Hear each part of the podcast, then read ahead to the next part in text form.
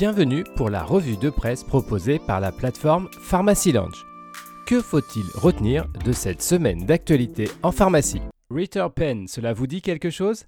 Le quotidien du pharmacien nous apprend cette semaine que cette initiative de recyclage des stylos d'insuline initiée par Novodisc rassemble deux nouveaux acteurs.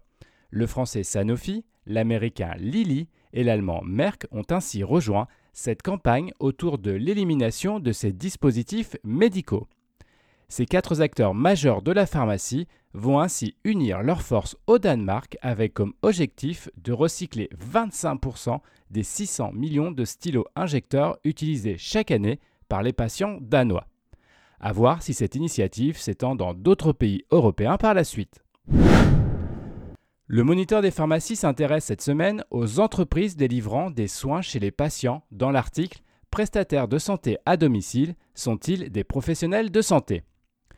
On y apprend qu'une proposition de loi du sénateur Alain Milon vise à faire rentrer ces acteurs du secteur dans le Code de la santé publique. Ils deviendraient alors à part entière des professionnels de santé. Cette évolution réglementaire n'est pas forcément accueillie avec joie par certaines représentations professionnelles. Il existe en effet de nombreux points de désaccord sur les pratiques et la vision exercée par certaines entreprises accompagnant les patients à domicile. Le moustique tic continue sa progression sur le territoire, nous informe cette semaine le ministère de la Santé. Et cette implantation en métropole inquiète les autorités car cette situation augmente le risque de foyers épidémiques autochtones. Pour rappel, le moustique tigre est vecteur de virus comme la dengue, le chikungunya ou encore, dans une moindre mesure, le virus Zika.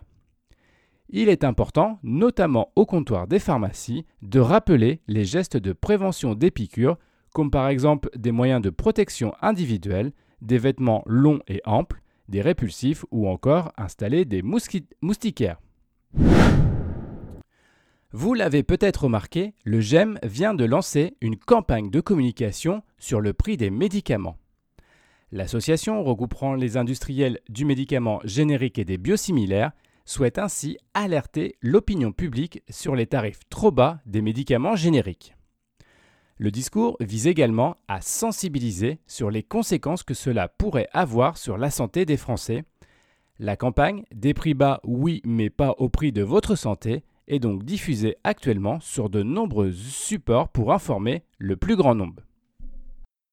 Cette revue de presse vous a été proposée par Pharmacy Lounge. N'hésitez pas à vous inscrire pour découvrir les différents services de la plateforme. C'est gratuit, sécurisé et confidentiel.